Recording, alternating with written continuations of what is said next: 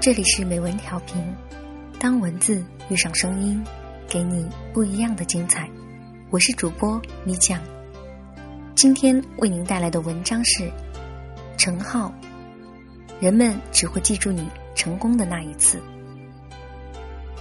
我的家乡曾经流行过一种游戏，那时吃一包干脆面，里面会赠送一张圆形硬卡，卡片上印着花花绿绿的图案。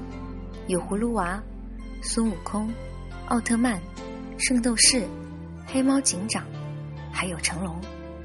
反正是电视上流行什么，上面就印着什么。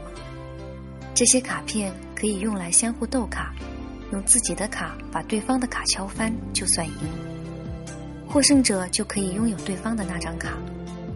这游戏的成功之处在于，充分的调动起每个人的收藏欲望和竞争意识。我们一帮臭小子拼命的吃，吃得满嘴长泡，就是为了能存一摞卡片，然后一较高低。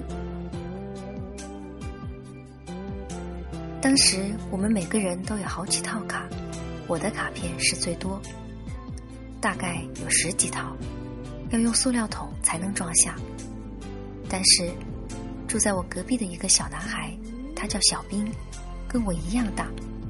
家庭条件很差，他只有一套卡，是一套《灌篮高手》。你要知道，《灌篮高手》算上赤木晴子，也最多只有九张而已。所以，我们没有一个人不嘲笑他，甚至带他一块玩。我想他当时的心情一定是自卑的。不过后来的事实证明，自卑的人不该是他。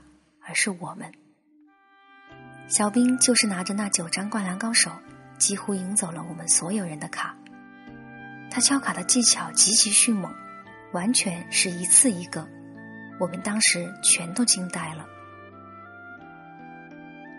后来我才知道，小兵的爸爸是一个木匠，他用薄木片做了九张卡给小兵，上面的图案是小兵照着小商店的海报自己。那水粉笔画的，哈哈，你想想，我们的卡片是纸质的，小兵的卡片是木质的，无论是分量还是材质，我们都是没有胜算的。那一刻，我感觉自己的人生都是黑暗的，因为我没有一个当木匠的爸爸。后来，老妈出差，从北京给我带回很多。画着肌肉男的卡片，我当时觉得这人物真他妈的丑，身材不如奥特曼有型，眼神不如黑猫警长有神，甚至连胳膊上的红二头肌都不如成龙的大鼻子看起来顺眼。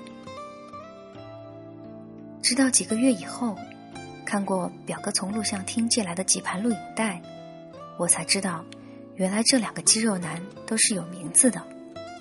他们一个叫史泰龙，一个叫施瓦辛格。不过丑归丑，当我把卡片握在手里时，心脏还是猛然一跳。我知道自己这回终于可以战胜小兵了，因为那些卡片是金属的。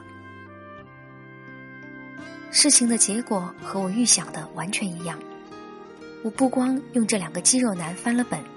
还替自己的狐朋狗友赢回了属于他们的东西，还有那九张木质的灌篮高手，也倒在了施瓦辛格那副终结者的金属面孔之下。当时的我很仗义，有恩慢慢还，有仇立刻报。为了给大家出一口气，也为了展示自己的优越感，我当着所有人的面儿，把那九张灌篮高手扔进了火堆里。我们几个人围坐在火堆旁，看着樱木花道火红的头发，在同样火红的火光里慢慢变黑、发焦，最后变成灰烬，被风吹走。那一刻，我看见小兵用袖子抹着不想被人发现的眼泪。后来，小兵再也没跟我们一起玩过豆卡。时间一长，我们也就把这事儿给忘了。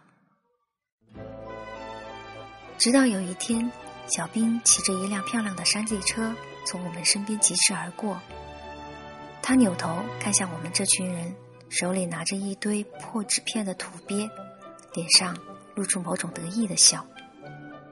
我们不知道他到底在笑什么，但是我们一致觉得，这小子真他妈帅呆了。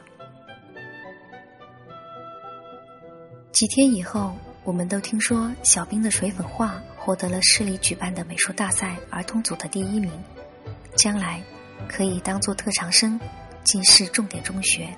他爸高兴，给他买了一辆山地车，当做奖励。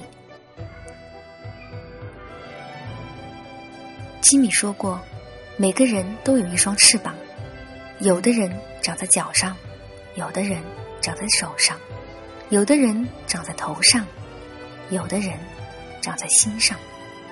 翅膀长在哪里，你的天赋就在哪里。每个人都有自己难以启齿的一面，但是说真的，没有人会在乎你。人们不会对你的缺陷念念不忘，人们只会在你最春风得意的时候突然想起来：“哦，那家伙不是少两根手指吗？这也能办到，好厉害！”我的日记本上写着一句话，我想把它送给大家：你失败一千次，也不会有人记得你。因为人们只会记住你成功的一次。